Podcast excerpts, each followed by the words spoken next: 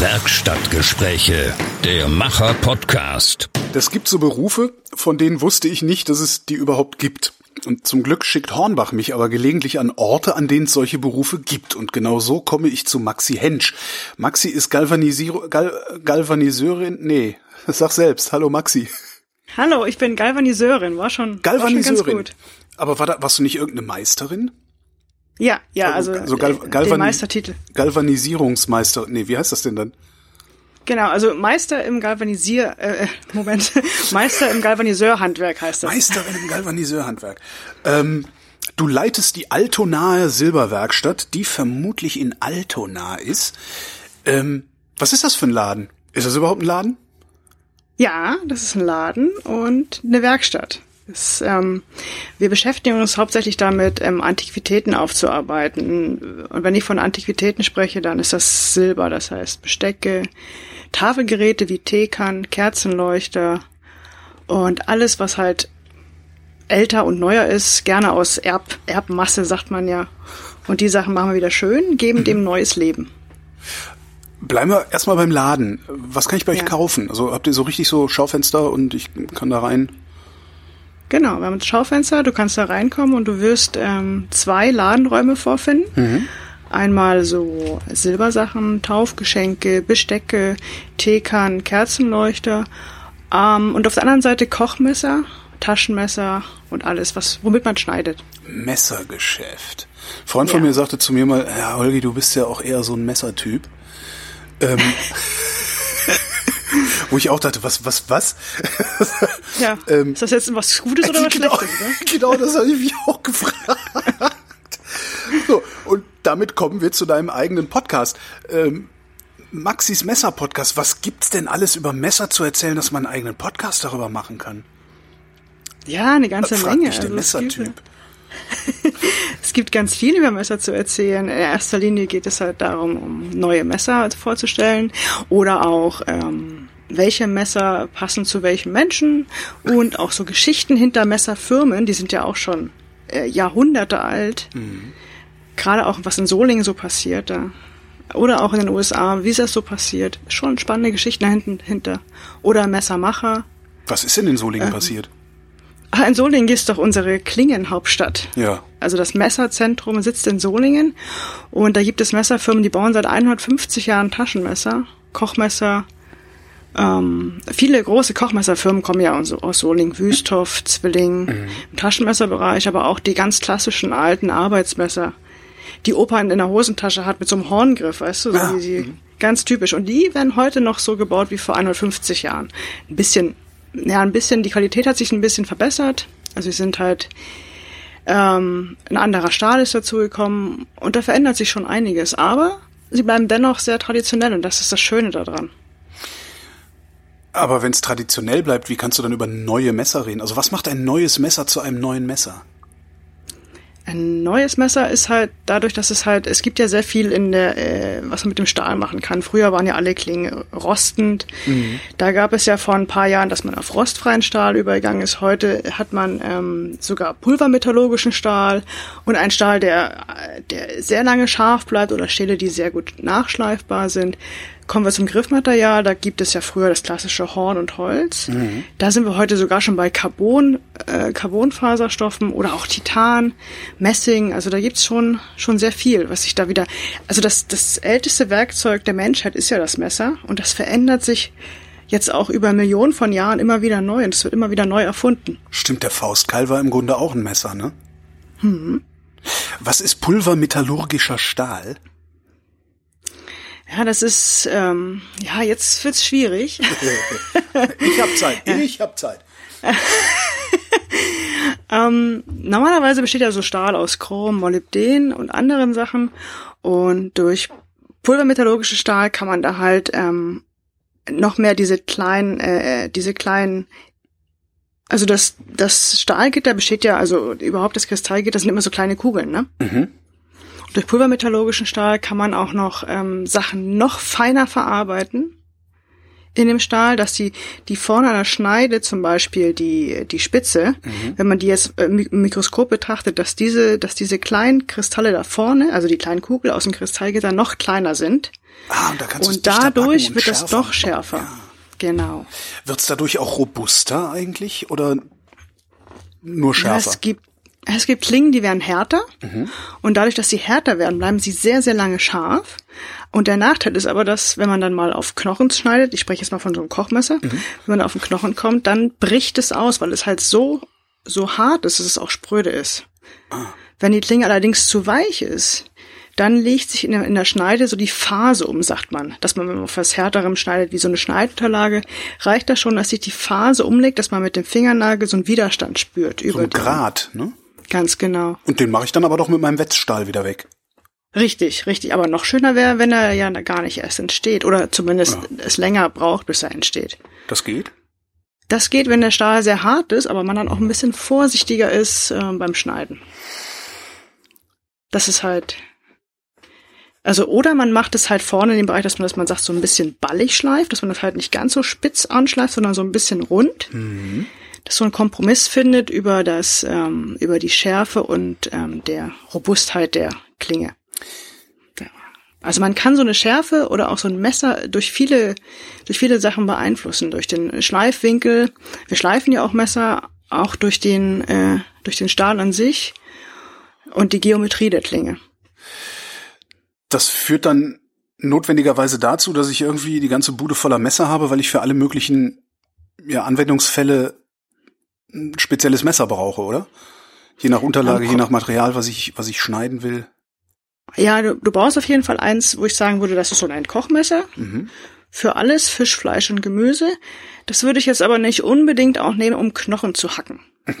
Ja. Da würde ich schon so ein stabileres nehmen, ne? So, So ein, ein Beil, älteres. ne? Vielleicht. So ein Beil zum Beispiel, ja. Reicht aber auch eins mit einer breiteren Klinge. Und dann auch noch eins für Gemüse. Vielleicht eins zum Schälen, je nachdem, ob du eine runde, gebogene Klinge haben möchtest oder ob du lieber mit einer geraden Klinge schneidest. Mhm. Und wenn du möchtest, ein Brotmesser. Und das war's dann auch schon. Brotmesser Im Bereich mit, der Küche. mit Wellenschliff, ne? Genau. Und sonst halt auch immer ein Taschenmesser in der Hosentasche. Dann bist du auch für unterwegs ausgerüstet, wenn du zum Beispiel mal einen Apfel schneiden möchtest. Da fällt mir gerade ein, dass ich immer noch an der Sicherheitsschleuse im Bundesministerium für Bildung und Forschung ein Taschenmesser von mir liegen habe, weil das als gefährlicher Gegenstand gegolten hat und ich es abgeben musste. Ja. Genau. Auch beim, beim, äh, am Flughafen ganz, ganz Oh, oh beliebt, Gott, ne? ich weiß nicht, wie viele Schweizer Messer ich schon in diesen komischen Glasbehälter geworfen habe, die da stehen. Ja, das ist furchtbar. Sind das eigentlich, eigentlich ging es ja ums Galvanisieren, aber wir haben ja Zeit. Sind diese, diese Schweizer Taschenmesser, sind das äh, tatsächlich auch Messer, die die Fachfrau empfehlen würde oder gibt es was Besseres, was man sich in die Tasche stecken kann? Ja, also das ist ähm, ein Schweizer Taschenmesser, äh, ist auf jeden Fall eins, was man immer dabei hat. Ähm, ich, bei mir ist es sogar am Schlüsselbund, diese ganz kleinen, weil die auch eine Schere haben, einen Kugelschreiber, wenn, wenn, wenn, wenn du möchtest. Ähm, und dann, je nachdem, ähm, habe ich immer ein Messer dabei, ähm, was etwas länger ist von der Klinge. Ja. aber dann halt auch nur eine Klinge hat, um ähm, entweder im Restaurant damit Sachen zu schneiden oder auch mal ein Paket zu öffnen oder auch Briefe zu öffnen. Wie Moment, du, du machst dann, du gehst erst ans Paket ran und danach nimmst das gleiche Messer, nee, dasselbe Messer und gehst dann Nee, im nee. Restaurant und schneidest dir da den. Genau, also deswegen habe ich auch gerne mal zwei Messer dabei. Das kommt Du bist durchaus vor, dass ich wirklich. Nein, Starrend läufst du durch Hamburg. nein, das sind tatsächlich so so äh, Taschenmesser, so die ein bisschen edler, eleganter aussehen fürs Restaurant und ein Messer, was so ein bisschen, äh, wenn wir jetzt Ware bekommen oder wenn wir eine Lieferung bekommen, dann zerschneiden wir auch den Karton gleich in in, in so kleinere Stücke. Mhm. Das darf schon eine etwas breitere Klinge sein, Ich habe sowas auch. wie ich du schon sagtest, je nach Anwendungszweck. Ich habe tatsächlich ein Messer, das ich im Grunde nur benutze, um Kartons zu zerschneiden und Kartons zu öffnen und irgendwie sowas. Ja, ja. Mhm. Wenn du ins Restaurant gehst und da dein Taschenmesser auspackst, wie reagiert denn dann das Restaurantpersonal? Also, machst Also in erster so Linie- Getöse, Ja. so, eure Messer taugen nichts! Und dann holst du irgendwie dieses, ich weiß nicht mehr, wie diese Firma heißt, wo ich so nach lechze, aber die Messer kosten, glaube ich, 600 Euro. Ähm, wie hießen die denn? ja. Naja, die sehen so schwarz aus. Egal. Ach so, schwarze, das ist ja gut. Dann kommen wir nur noch. Und die haben noch so eine scharfe Klinge, ne? Genau, ja, und man kann sie klappen.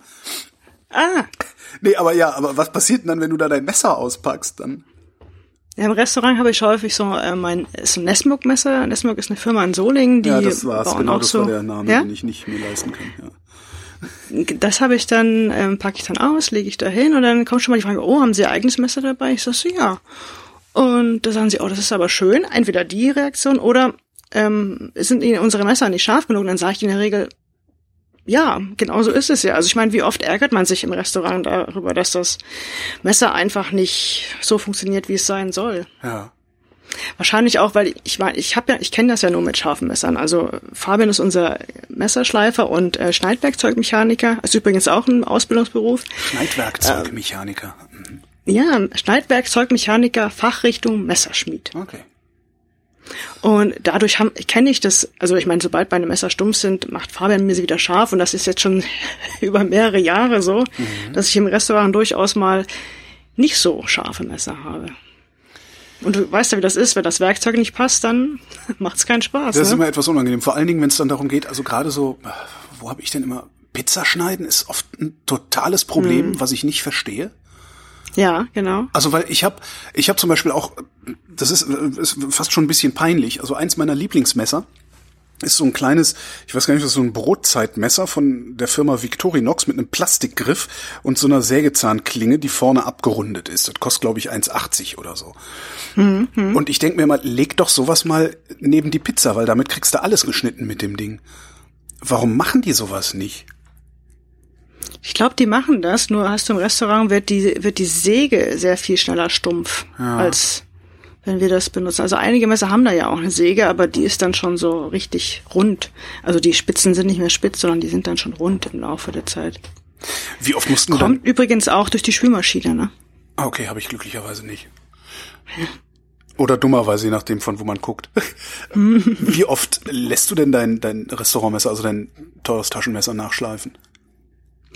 Das brauche ich gar nicht so häufig nachschleifen. Bei mir sind es eher die Koch- und Küchenmesser, die dann häufiger mal dran mhm. sind, also so mindestens einmal im Jahr. Das Restaurantmesser, ich bin ja äh, vor allem dieses Jahr nicht so häufig im Restaurant. Ach. Aber dann ich, alle zwei Jahre vielleicht. Mal, okay, das, ja, das, so. okay, das geht ja noch.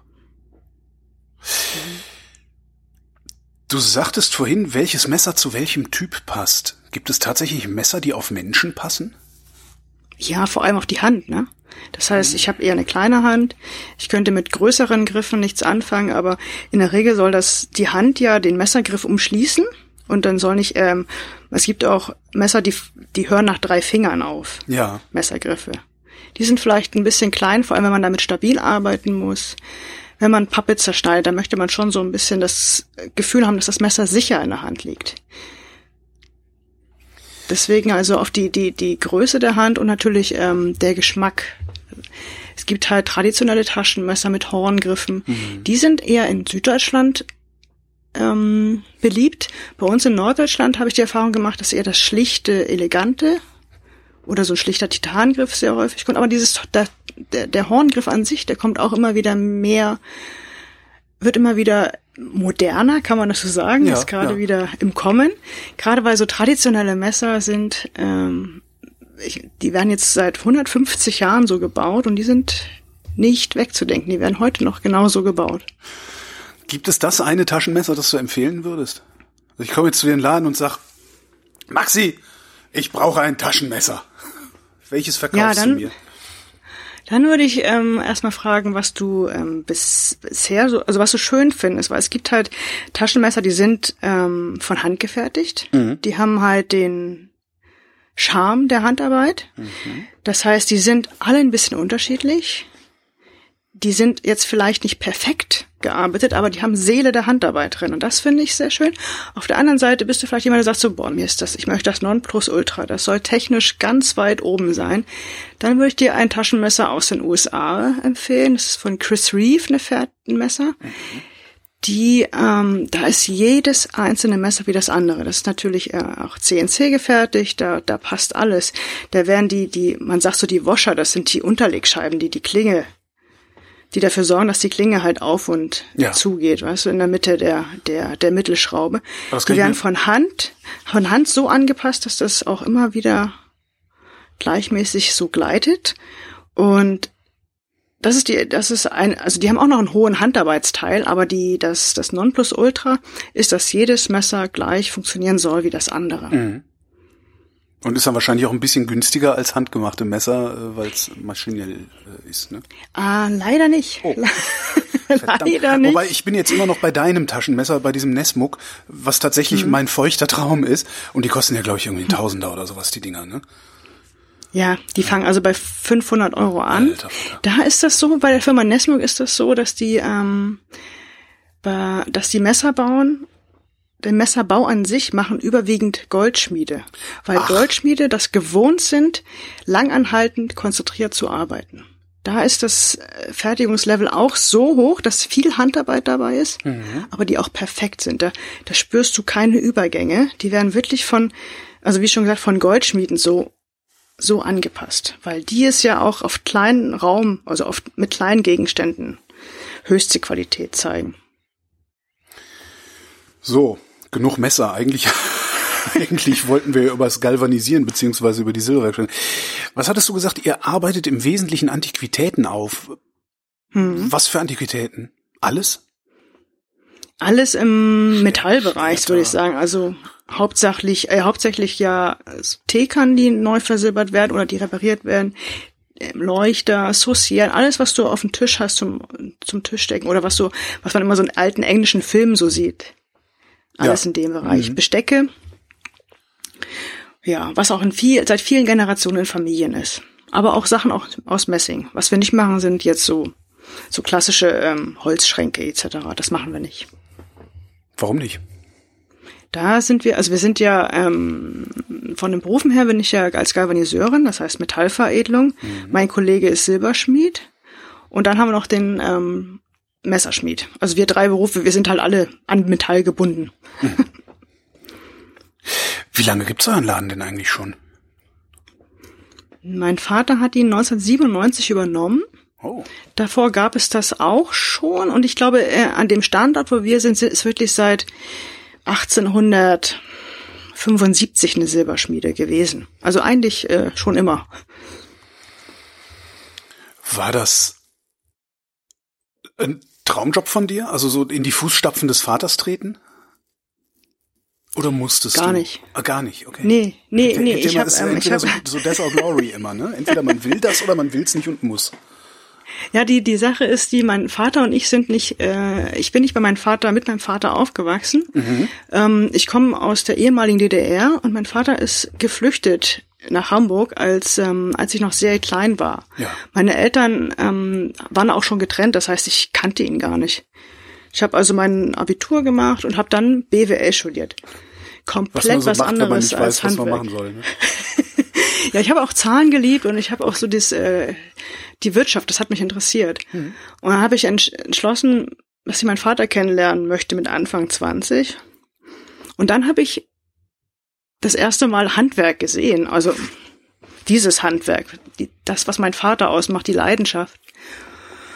Und ich weiß noch, ich war für zwei Wochen zu Besuch mein Vater war frisch selbstständig, das heißt, er hatte keine Zeit für mich, also musste ich wirklich immer mit auf die Arbeit und, und dann hatte ich halt sehr viel Zeit, mir das anzusehen und ich war also vom ersten Tag hin und weg, weil es war komplett was anderes. Also ich meine, ähm, also natürlich wurde viel mit Händen gearbeitet, jeder war schmutzig und und ah, aber das das was vorher da war und wie es hinterher aussieht, das heißt, man hat eine alte Teekanne, wo ich denke so, oh nee, das ist ja wirklich, also mh, schön ist anders, ne? Ja. Und dann und Schmeiß dann habe ich sie neu. gesehen innerhalb der ja so nett, weil ich hatte ja auch gar keine keine Ahnung, was sowas wert ist oder welche Erinnerungen da dran hängen. Und dann habe ich gesehen, wie sich diese Teekanne verändert, äh, wie es erstmal noch schlimmer aussah, natürlich, wie das immer so ist. Und dann am Ende dachte ich, das, was war der Wahnsinn, wie das, also das, die, das Silber war neu, die, die abgerissene Schnaupe war wieder dran, also das vorne der was? Ausguss, der Ausguss, die Schnaupe vorne. Schnaupe heißt das? Ja, der, der, der, da wo die, der Tee eigentlich rauskommt. Ja. Dann auch, wenn der Deckel mal abgerissen ist oder die Kanne war undicht und, oder auch wo der Griff, der Holzgriff, ah, das war alles nicht mehr so. Also wirklich, ich hätte es, ich hätte es wahrscheinlich entsorgt. Und dann, dann haben wir das oder haben dann meine Kollegen das, meine heutigen Kollegen das da so aufgearbeitet und ich war wirklich erstaunt, dass das, äh, dass das möglich ist. Und mein Vater hat mir dann gesagt, so nach zwei Wochen, ähm, wenn ich möchte, ähm, darf ich da, ähm, also er hätte mich gerne im Team, mit Och. der Aussicht, dass ich irgendwann die Firma übernehme. Wie, obwohl, ich, wie ihr, gesagt, obwohl ihr euch ähm, überhaupt nicht kanntet im Grunde. Richtig. Wow. Und ich hatte zwei linke Hände, also fürs, komplett fürs Handwerk. Meiner Meinung nach. Und ja, dann hat er gesagt, ja, und, äh, das, er hat, genau, er hat mir dieses Angebot dann schon gemacht, dass wenn es alles klappt natürlich, also er hat sich dann schon das Hintertischchen aufgelassen, ähm, könnte er sich schon vorstellen, dass ich das vielleicht irgendwann einmal übernehmen könnte, den Laden. Das heißt aber, er hat gesehen, dass du da ein Talent hast.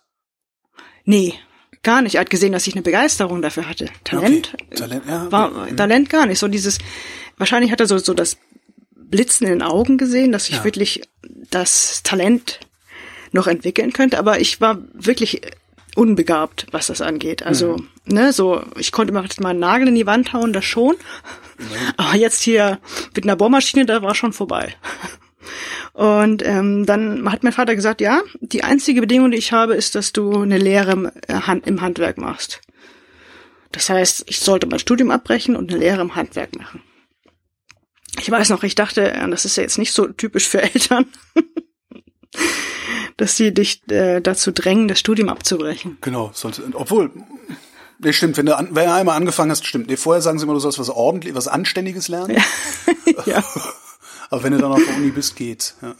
Ja, wahrscheinlich war es das so. Und dann habe ich darüber nachgedacht, eine Nacht, und Ein, habe ich gesagt, ja.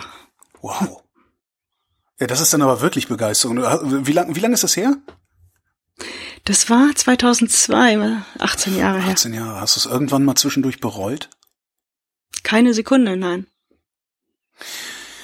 Wie bist du dann auf die Idee gekommen, ähm, das Galvanisieren ausgerechnet zu lernen und nicht das Messer, das andere, was du eben gesagt hast, den anderen Ja. Ausbildungsberuf? Ja, ähm, eigentlich hat mein Vater das für mich entschieden. Er sagte, ja, ich brauche ähm, ich brauch jemand für, ich, ich schlag dir vor, du machst hier die, ähm, das, die Galvaniseurausbildung. Da habe ich im ersten Moment genauso reagiert wie du. Was ist das eigentlich? Deswegen habe ich auch eine Nacht drüber nachgedacht, um einmal nachzuschlagen, was das ist. Und da habe ich gesagt, ja, ich, äh, ich habe dann quasi, ich bin dafür verantwortlich, Erinnerungen zu behalten und eine neue Silberauflage in Sachen zu geben. Das heißt, wenn ich eine alte Teekanne, also das habe ich mir so äh, zurechtgespannt, wenn ich eine alte Teekanne habe, die bekommt eine neue Silberauflage und dann hält sie wieder eine Generation. Das heißt, ich bin so der, der Hüter der Erinnerung. Und den Gedanken fand ich ganz toll. Der ist auch toll. Und dann bin ich dann in die Lehre gegangen. Und dann ganz normal Ich muss dazu Jahre. sagen, das war auch irre schwer, ne, am Anfang mit meinen zwei linken Händen fürs Handwerk. Wo, wo geht man denn dann überhaupt in die Lehre? Bist du dann auch in, in, in deinem Laden in die Lehre gegangen oder musst du dafür irgendwo anders hin? Ja, mein Vater hat mich ausgebildet. Okay. Ich habe dann noch ein, zwei andere Betriebe besucht, um einfach andere Sachen auch zu sehen. Aber die Hauptausbildung habe ich in meinem Betrieb bekommen. Und musstest du Meisterin werden oder wolltest du das? Nachdem ich die Ausbildung fertig hatte, hat mein Vater mir gesagt, jetzt komm, jetzt bist du so drin, mach jetzt direkt die Meisterausbildung. Das geht? Muss man da nicht äh, erstmal jahrelang in dem Beruf arbeiten? Ach nee, das ist mittlerweile nicht mehr so, oder? Also durch die, man, man muss, glaube ich, zwei Jahre in dem Beruf arbeiten zur Meisterprüfung, aber die Meisterausbildung geht auch zwei Jahre und das wird dann angerechnet. Ach so, kannst du parallel machen, okay. Ja, und die, ähm, die Berufsschule ist übrigens in Soling. Hatte ich auch wieder Kontakt zu den Messern. Ähm, mein, mein Vater ist ähm, 2010 plötzlich gestorben Ja. und dann musste ich mit 28 den, den Laden ähm, übernehmen. Und dann sind wir als Team noch mal ein ganzes Stück zusammengewachsen. Aber das ist Das heißt, die, Jetzt weniger die Handwerk. Kollegen, mit denen du da arbeitest, die waren schon da, als du den Laden übernehmen musstest, sozusagen. ganz genau, genau, das ist so. Also wir sind eigentlich schon ewig alle zusammen. Wie sind denn die damit klargekommen, dass du auf einmal die Chefin bist, obwohl du ja kurz, kurz oder, quasi kurz vorher noch äh, die Praktikantin warst, die nach zwei Wochen ihr Studium Ja. geschmissen hat? Also, ja, am Anfang war das halt so, ach, guck mal, die Tochter vom Chef, da müssen wir erstmal gucken, dass wir die, dass wir die so, naja, erst einmal so mit, wurde ich mit genau. Argwöhnen, Argwöhnen beobachtet und auch so mit meinen linken Händen, ne, äh, mit meinen zwei linken Händen. Dann habe ich mich aber da relativ schnell, ähm, also was heißt, in den ersten Lehrjahren war das ein bisschen anstrengender, aber dann war das so, dass ich auch ähm, die Ausbildung mit, ähm, äh, mit einem Stipendium abschließen konnte. Das heißt, ich habe noch ein Stipendium bekommen, weil die Ausbildung so gut war. Und dann habe ich den Meister gleich gemacht. Also das heißt, den habe ich mir auch über das Stipendium teilweise finanziert. Und dann durch den nach dem Meister Ähm, das war 2008, war ich mit meinem Meister fertig. Dann hat mein Vater gesagt, so, jetzt hole ich dich in die Geschäftsführung. Dann war ich gemeinsam mit ihm Geschäftsführer, aber es hat sich in dem für mich halt nicht verändert, nichts mhm. verändert. Ich habe genauso gearbeitet wie vorher auch, nur auf dem Papier war es anders. Wir wollten so langsam in ein paar Jahren, dass ich die Firma übernehmen sollte und immer mehr Aufgaben aus der aus dessen, die er halt macht, dass ich da so reinschnupper.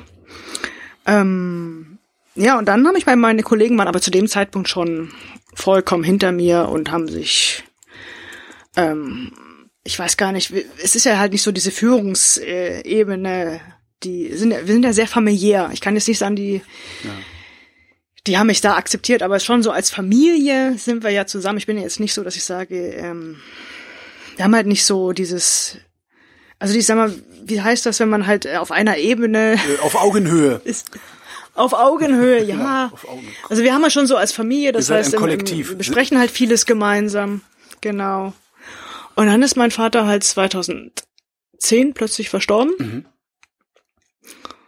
Und er lag erst noch eine Weile im Koma, das heißt, ich war die ganze Zeit bei ihm.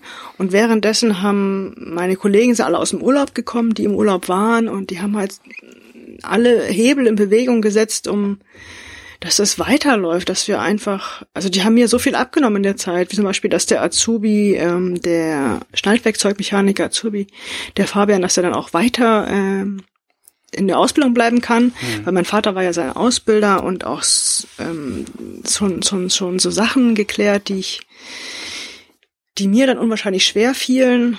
Und ja, wir sind halt in dieser Zeit extrem zusammengewachsen. Mhm. Und ähm, also noch ein Stück, noch ein Stück familiärer als, als vorher schon. Und das ist halt so, ja, das ist halt so enorm. Und alle meine Kollegen von damals sind, also fast alle sind auch jetzt noch da und sind neu dazugekommen. Und Moment, wie, wie, ich dachte, ihr wärt nur drei. Nee, wir sind acht. Acht? Wie komme ich denn auf drei? Ja. Drei, also wir, ähm, im Handwerk sind wir, ähm, sind wir drei, drei Handwerke. Vielleicht ah, deshalb. okay, vielleicht daher, ja. Ja, aber wir sind zwei Gold- und Silberschmiede, ein Auszubildender, okay. dann ist der Messerschmied, ich als Galvaniseur und dann noch Yvonne und Ela im Laden. Mhm. Gibt's das eigentlich noch oft, diesen Beruf, den du da machst? Ja, schon, weil es der Beruf ist vielfältig. Das, was ich mache, nicht. Das gibt es nicht oft. Also das wirklich das Versilbern und Vergolden. Aber wenn wir jetzt in den Bereich Verchromen, Vernickeln gucken, dann mhm. gibt es das schon. Oft jede Badarmatur ist ja verchromt. Okay, aber das, das ist dann auf so, das ist dann also auf so einem Indust Industriemaßstab, ne? Genau, es ist sehr industriehaltig dann in dem in der Ausbildung oder der Beruf des Galvaniseurs ist häufig in der Industrie anzufinden, seltener im Handwerk. Was heißt seltener? Also, du hast doch bestimmt überlegt, wie viele Läden wie euren gibt. Also wie, wie viel? Ja. Ja, also in der Berufsschule hatte ich Kontakt mit anderen Auszubildenden, die aus kleineren, ähm, man sagt so Lohngalvaniken kommen. Lohngalvanik, da werden so Lohngalvanik, genau. Da gibt's so Aufträge. Ich habe hier so kleinere Sachen, ähm, vernickel mir das mal oder so. Ja. Oder verchrom mir das mal. Zum Beispiel sind das ähm, so Galvaniken, die Autoteile verchromen. Das sind meistens keine Industriegalvaniken.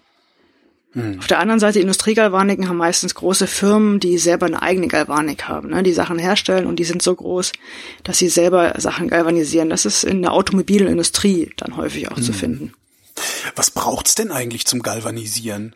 Also es ist jetzt nicht so irgendwie so Airbrush-mäßig, dass du ein machst und das in jeder Ecke machen kannst, oder? Das ist wahrscheinlich ein Riesenapparat.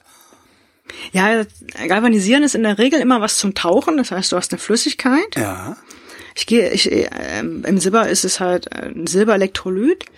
Und dann kommt dann das, das Werkstück, ich bleib mal bei der Teekanne, kommt dann in die, in die Flüssigkeit rein. Mhm. Und da gibt's so eine mittlere Mittelstange, sag ich mal. Also es gibt so Außen gibt es zwei Stangen und in der Mitte gibt es auch eine Stange.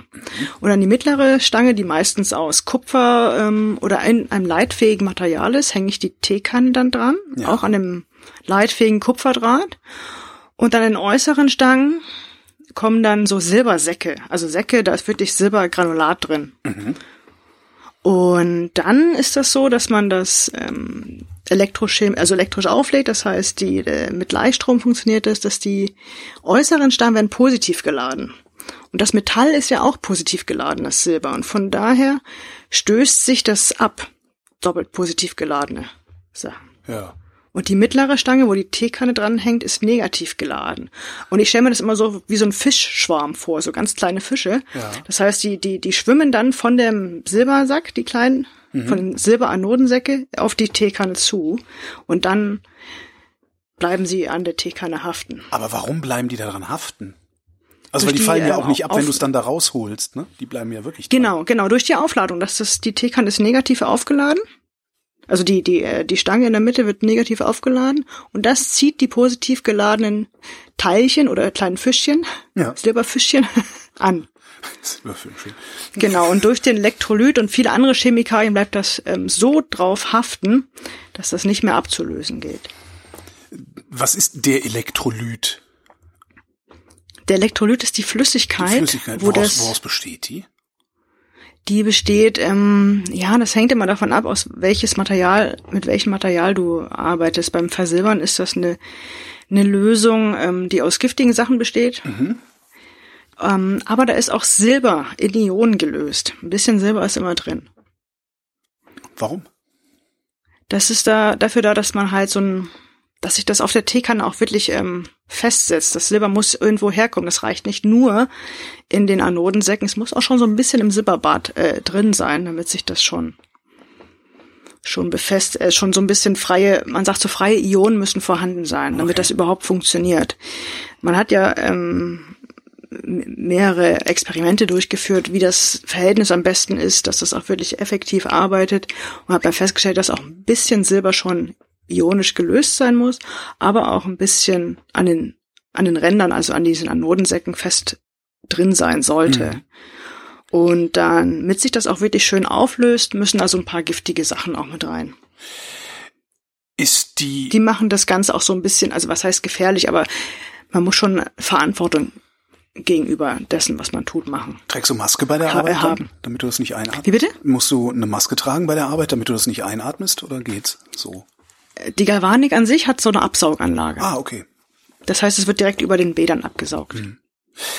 Die, die Zusammensetzung dieses Elektrolyten, Mhm. ist das, äh, guckst du da in der Tabelle nach, um zu wissen, was du, was du da nehmen musst? Oder experimentierst du auch noch rum und hast so eine eigene Erfahrung oder ähm, meinetwegen auch Betriebsgeheimnisse? Ja, also der Elektrolyt, den gibt's so, so wie er ist, fertig zu kaufen Ah, okay. von, von Herstellern. Ähm, aber ich muss natürlich wissen, was drin ist. Ich muss wissen, wenn irgendwas fehlt, welche Veränderung das also es gehört auch zum Beruf dazu, er, zu erkennen anhand, wie die Oberfläche wird. Wenn ich sehe, da ist irgendwas nicht in Ordnung, da könnte der und der Zusatz fehlen. Man muss sie auch immer wieder nachsetzen. Gewisse Sachen, wie zum Beispiel Glanzzusätze, dass das auch schön glänzt, um, um dass, dass das Ergebnis auch immer wieder so gut wird. Wie viel Silber ist denn eigentlich auf so einer Teekanne? Kann man das in Gramm ausdrücken überhaupt oder ist das so wenig, dass man eigentlich, Hm. Man, man spricht in Mikrometern von der Schichtdicke. okay. Bei einer Teekanne ist es ungefähr so, machen wir die von 30 bis äh, 50 Mikrometer dicke Schicht. Also man kann das jetzt nicht in Gramm sagen, weil ähm, also man könnte es auswägen, aber man, ich glaube anschaulicher ist es, wenn man wenn ich sage, es ist ausgelegt, dass man es 30 bis 50 Jahre täglich nutzen kann. Also Okay. schon eine Ja. Generation dick. Ja, ja, eine Generation dick. ähm, und das ist dann auch innen, ne? Die, von innen sind die auch versilbert dann, diese Kannen, oder ist es nur außen? Genau, die werden auch von innen versilbert, dadurch, dass es ja, dass wir sie tauchen, wird die, passiert die Versilberung auch von innen. Manchmal nicht ganz so gut, wenn die Sachen so etwas älter sind, ähm, versilbern wir sie separat nochmal von innen. Wie das?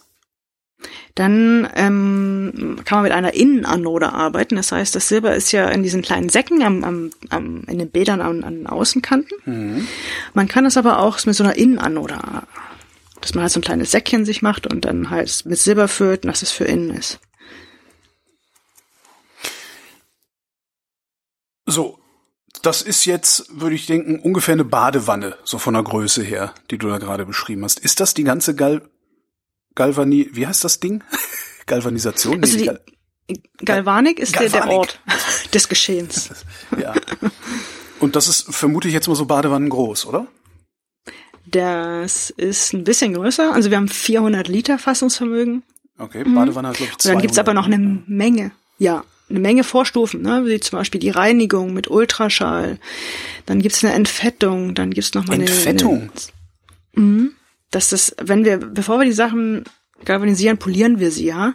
Und da müssen vorher die ganzen Polieremulsionen und Fette entfernt werden, damit das auch wirklich haften kann auf der Schicht. Ist ja wie beim, ist ja wie bei vielen Oberflächen, wenn man die behandelt, dass sie vorher fettfrei sein Ja. muss. Womit poliert ihr das denn? Also ich habe jetzt so, so, so, eine, so eine Silberkanne äh, vorm geistigen Auge, die hat, die dann ja auch so gerillt, Rillen hat und geriffelt ist und Ecken und Kanten und so. Äh, g- Gibt's da eine Möglichkeit, das maschinell zu polieren oder macht ihr das alles per Hand dann? Das machen wir maschinell. Also so ein Schuhputzautomat in größer. Ah, okay. Wie im Hotel die In, Dinger, ne? So, genau, genau. Der nur in viel, viel größer und viel mehr PS. Und dann, äh, ähm, dann schwenken und drehen wir die Teekanne so, dass es in jede Ecke kommt. Und so polieren wir die. So, also ihr, ihr poliert die, nee, erst entfetten, dann polieren, dann galvanisieren. Erst polieren. Erst polieren. Polieren und dann kommt das in die Entfettung. Okay. Dann wird das auch noch mal ein bisschen in Säure getaucht, dass es so die Oberfläche so ein bisschen anraut. Man, man sieht es nicht, es passiert in, in, in, in ganz kleinen Bereich, weil dann auch die Ionen, also diese kleinen Fischchen, sich besser festkrallen können. Aha. Wie lange dauert dieser Prozess denn? Also ich bringe dir jetzt eine verranzte Silberkanne und sag, hier, mach mal. Zurzeit ähm, sind wir ganz gut ausgebucht, da liegen wir bei 10 bis 12 Wochen. Äh, ich, ich die- meinte jetzt die den, den eigentlichen Prozess, also nicht bis meine Kanne drankommt, du sondern ab dem Moment, wo du Ja. die zum ersten Mal anfasst sozusagen. Also du meinst jetzt so der, der, der, das Anfassen ähm, bis zum Ende dann, ne? Ja, genau. Also Ja, kommt, kommt, nach Regel- kommt nach dem Galvanisieren noch ein Schritt? Ja, genau. Also wir Oh. müssen dann ja auch wieder die, die Sachen, der, also die, als erstes nehmen wir uns so eine Teekanne und wir bauen den Griff ab und den Deckel. Alles, was man abhauen kann. Dann bearbeiten wir sie, das heißt, wir nehmen, wir entfernen so weit möglich Gebrauchsspuren. Wir beschleifen sie ein bisschen, dann kommt das Polieren, dann kommt das Versilbern und nach dem Versilbern ähm, bauen wir sie wieder zusammen oder wir polieren sie erst und bauen sie dann wieder zusammen. Dann werden wir eventuell noch was an dem Deckelgriff machen müssen, dass wir den neu bauen oder den noch reparieren. Und dann liegen wir so in der Regel bei, bei ah, welch, man sitzt ja nicht so, man sitzt ja nicht so dran, äh, man macht das ja nicht so am Stück, ne? Man, man bearbeitet ja immer mehrere Teile auf einmal.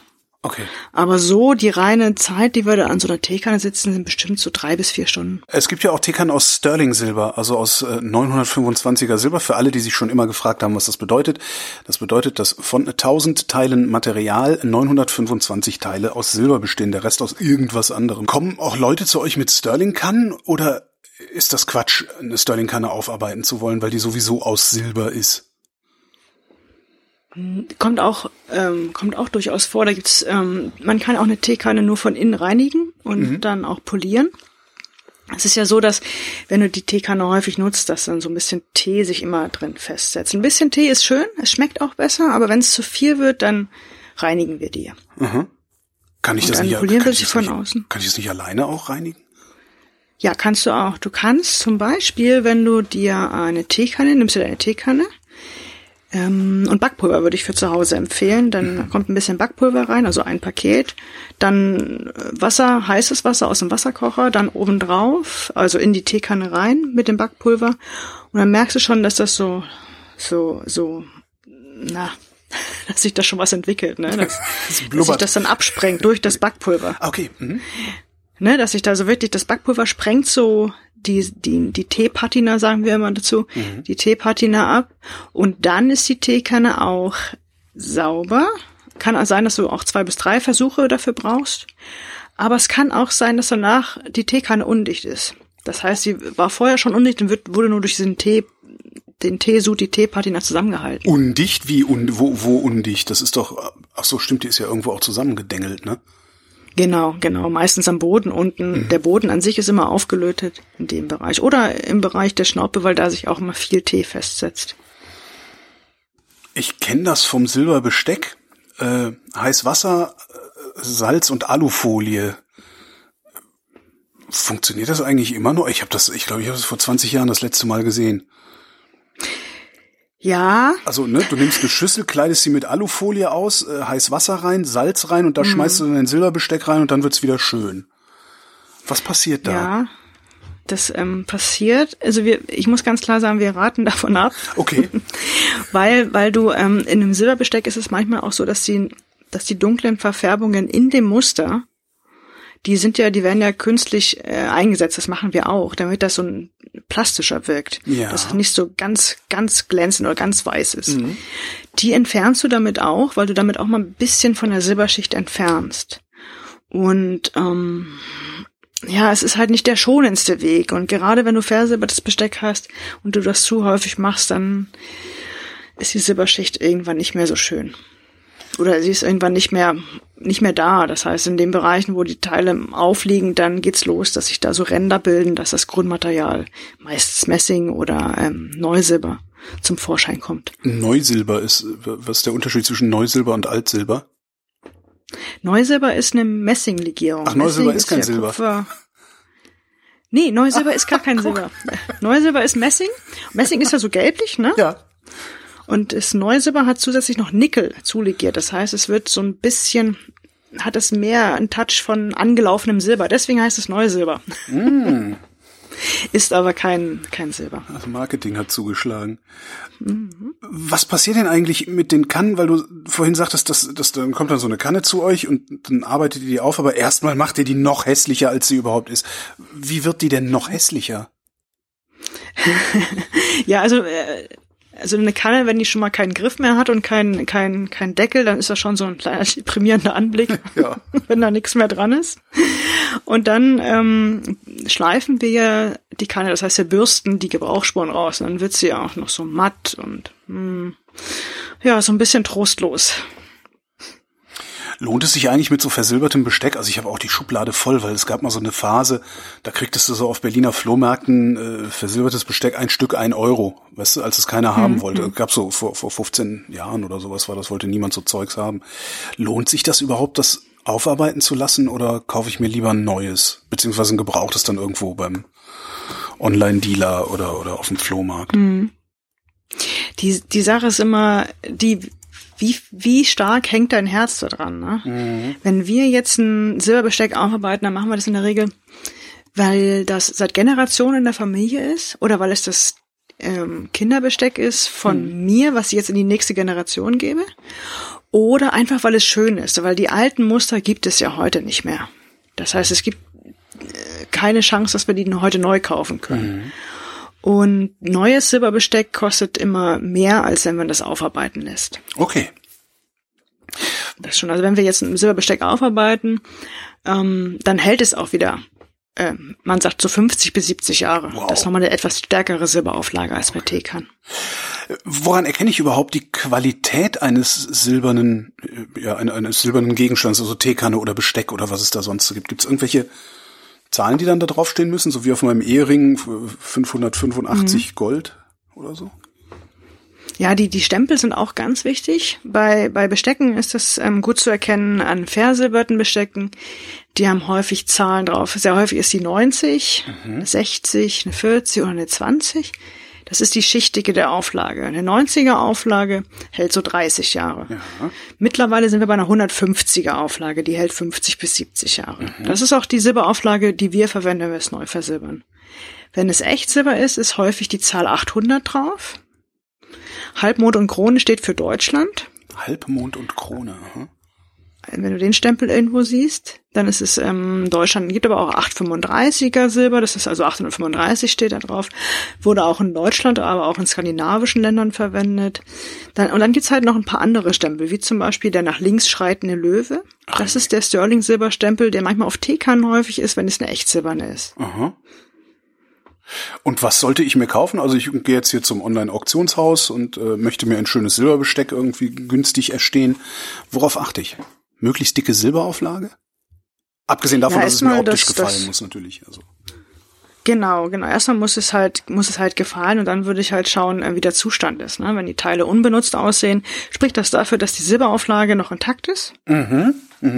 Und, ähm, und also dass sie halt auch wirklich unbenutzt sind oder dass sie schon mal aufgearbeitet wurden. Das ist schon mal ein gutes Zeichen, weil wenn die wirklich so, wenn du dann siehst, so auf der Rückseite, da wo der Löffel zum Beispiel aufliegt, auf der Laffe, äh, auf dem vorderen Teil, auf der Laffel, Der- auf dem vorderen, du, du was? der, der Löffel hat ja, der Löffel hat ja vorne diesen, diesen ovalen Das, Löffel wo, man, wo Laffenteil. die Suppe, wo die Suppe man- reinkommt. Genau. Und Ja. die, die Rückseite der, der Suppen, Suppenfront, darauf, So nennen wir die Sendung, die Rückseite der Suppenfront.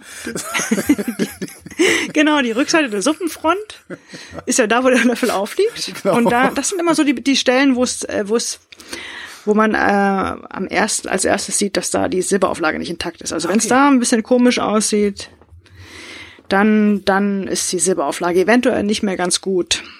Oder nicht mehr, nicht mehr vorhanden. Wenn es so gelb-golden dann durchschimmert, ist das Grundmaterial schon sichtbar. Und dann kann man das Besteck zwar noch benutzen, aber es ist halt nicht mehr so schön, wie wenn es halt neu ist. Ne? Also das, das, wenn man das länger benutzt und die, dieses Messing oder das Neusilber liegt frei, das Gelbliche, dann wird es auch stärker in dem Bereich angegriffen.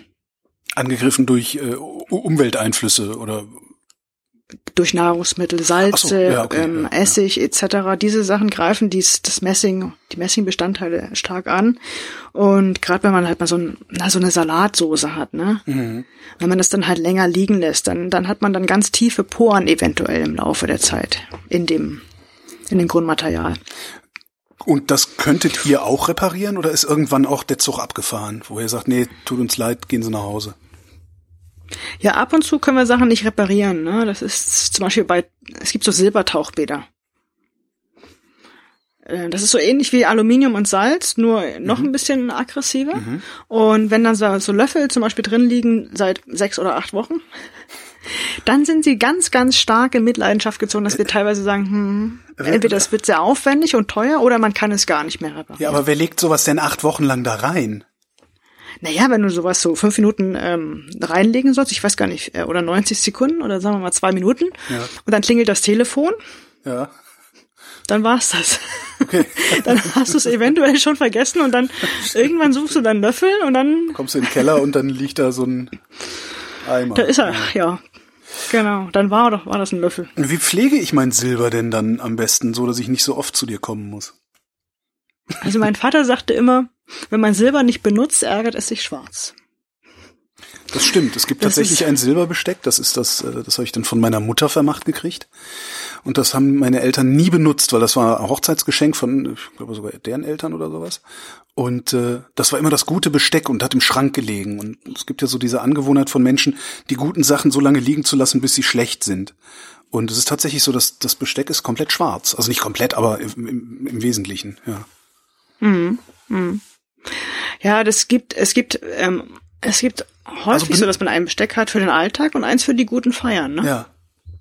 Ist eigentlich Dann- dann Blödsinn kann dann, man oder? das- Weil wenn Benutzen dem Besteck hilft. Ja, das war früher, glaube ich, ganz und äh, das war früher gang und gäbe. Heute ist das nicht mehr so. Heute kann man das ja, heute hat man ja nur ein Besteck, aber natürlich, wenn man zwei Bestecke geerbt hat, dann kann man ja der Gewohnheit auch weiterhin, dass man das Gute für Weihnachten auspackt. Aber es gibt Möglichkeiten, dass man das von Weihnachten bis Weihnachten oder von Weihnachten bis Ostern lagern kann, ohne dass es anläuft. Okay, ich höre. Das heißt, du brauchst es nur einmal putzen. es gibt so, so Wickeltaschen zum Beispiel, ne, Ja. aus anlaufschützenden Filz und dann kommt dein Besteck, also deine Besteckteile da rein, klappst die um, wickelst sie ein und dann wickelst du sie wieder aus beim nächsten Fest. Das wäre eine Mhm. Wie ist da das Möglichkeit und dann Stichwort, wenn ich danach suche? Silbertuch. Besteckwickeltasche. Besteckwickeltasche Ja, tatsächlich, okay. genau, genau. Besteckwickeltasche oder ja, ich glaube Besteckwickeltasche oder Wickeltasche für Besteck. Das ist ein ganz guter. Ist eigentlich an meinem Silberbesteck alles aus Silber, weil die, die Schneide, also die Klinge vom Messer doch glaube ich nicht, oder? Die sieht jedenfalls nicht nach Silber aus. Genau, da kommen wir wieder zu den Vorteilen von Stahl. Ja. Stahl ist ja um einiges härter als, als Silber.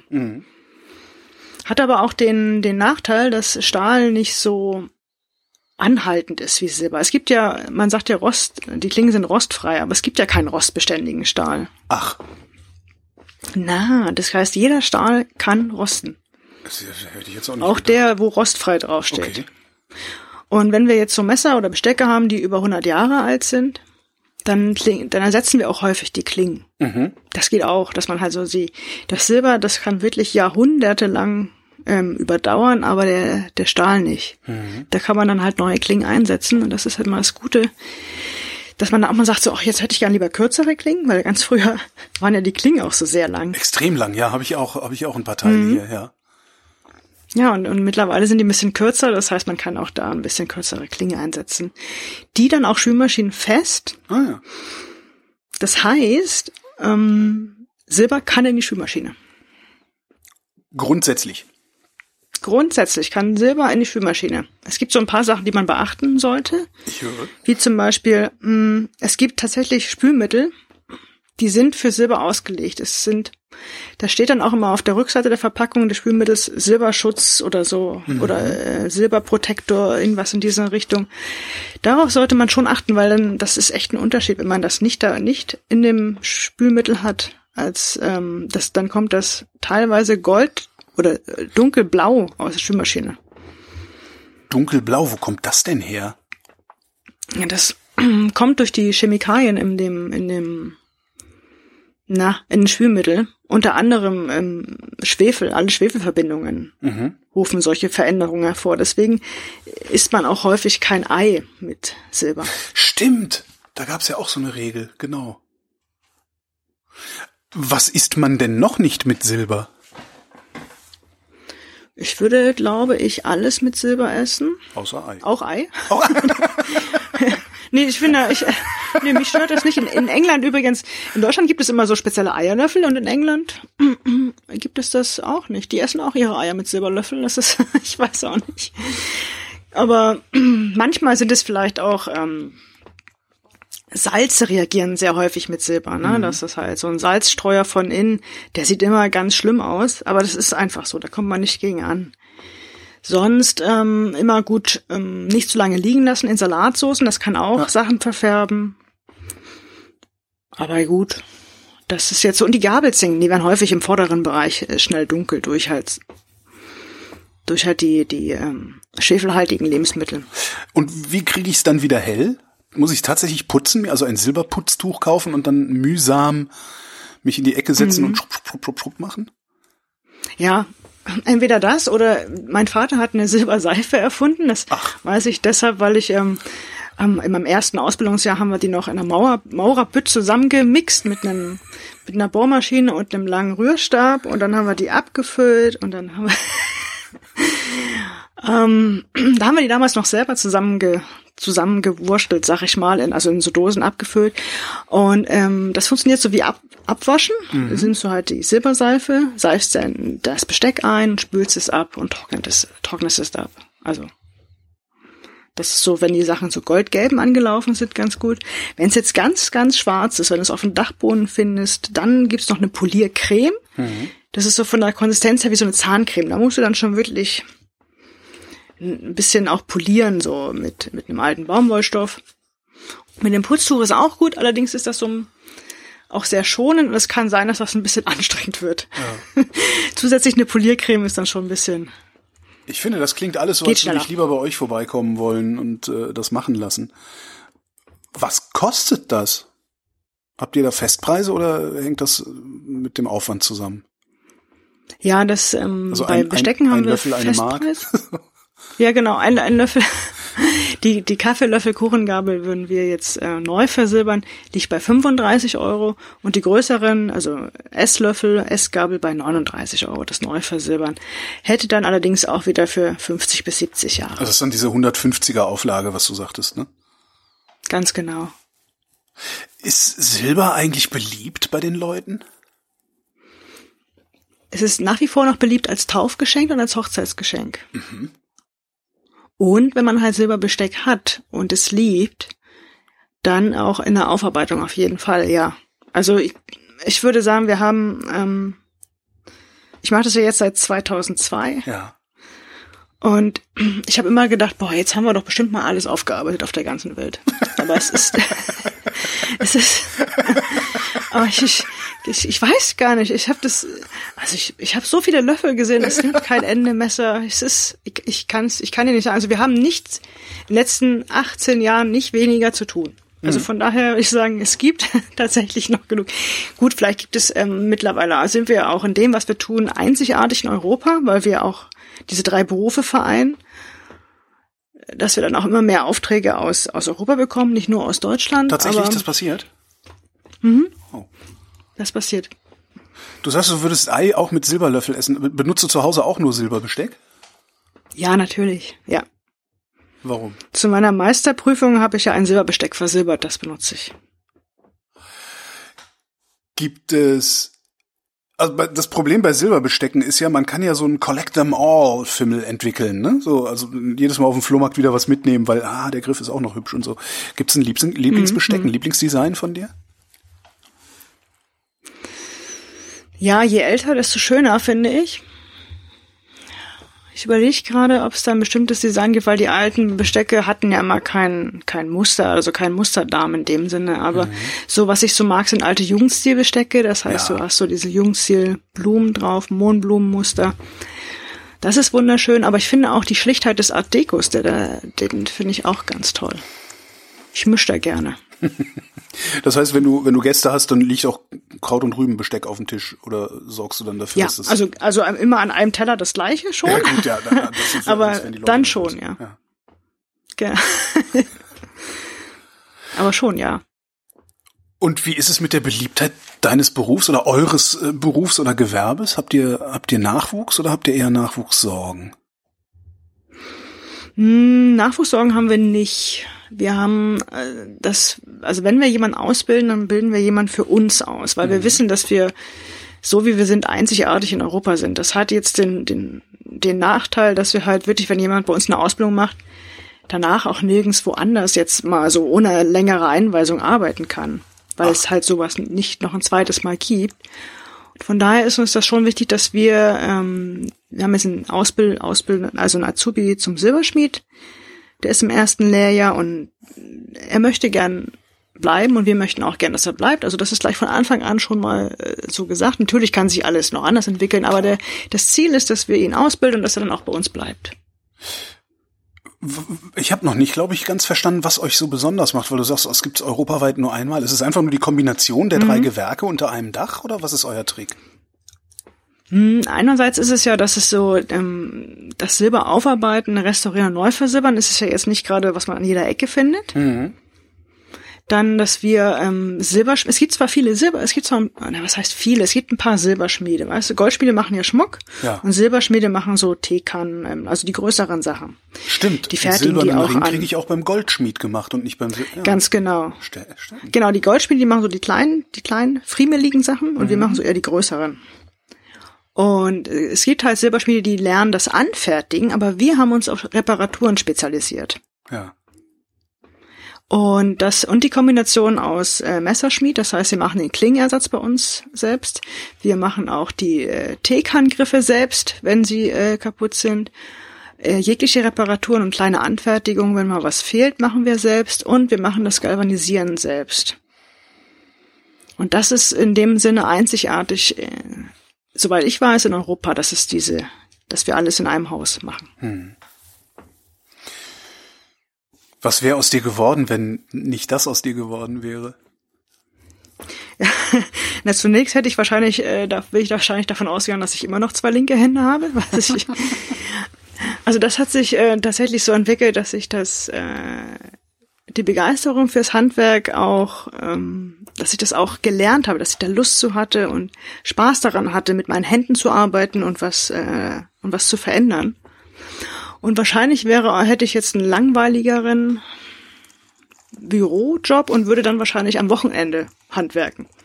Weil irgendwann findet man ja doch dazu, ne? Ist dieser, ich muss was ganz anderes machen, vielleicht was mit Holz.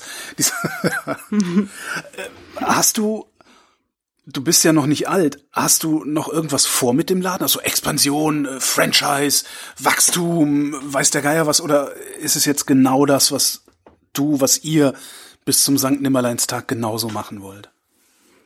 Ja, also eigentlich ist es genau das. Ich möchte einfach nur, wir möchten einfach nur so als Team weiterarbeiten wie bisher auch. Und wir möchten, dass halt Silber an sich nicht verloren geht in der Gesellschaft. Wir finden, Silber ist, ist wunderschön und man, man, wir versuchen gerade Wege zu finden, dass wir auch einfach nur in 20 bis 50 Jahren noch existieren können in dem, was wir tun. Dass zum Beispiel, wenn, wenn junge Menschen Silberbesteck erben und das nicht behalten möchten, was wir, können wir dann machen? Vielleicht können wir aus einem Silberbesteck ein Armreif fertigen, einen Schlüsselanhänger oder einen, einen Anhänger für die Kette, dass, dass man halt noch das, das Silberbesteck am Herzen hat, aber nicht wirklich, dass wirklich das ganze Set behalten muss, ja. dass wir in diese Richtung Wege finden, dass wir auch für junge Menschen, die mit Silber so nichts am Hut haben, aber mit dem Menschen, von dem sie es geerbt haben, schon, dass wir da äh, da was entwickeln. Aber da reden wir dann über richtiges Silber, so, so äh, Sterling, also 925er, 800er und sowas und nicht über versilberte Dinge, oder? In, der, äh, in erster Linie lässt sich Echtsilber besser umformen, ja. ja. Also wir haben also man kann jetzt nicht aus einem versilberten ähm, Besteckteil kann man nicht so gut ähm, neue Sachen fertigen. Silberextraktion. Ja. genau, da findet sich ja noch was. Maxi Hensch von der Altonaer Silberwerkstatt. Vielen Dank fürs Gespräch. Sehr gern. Und mehr von Maxi, auch zum Angucken, gibt's nicht nur in ihrem eigenen Podcast, sondern äh, auch bei uns im Blog unter hornbach.de slash Macher.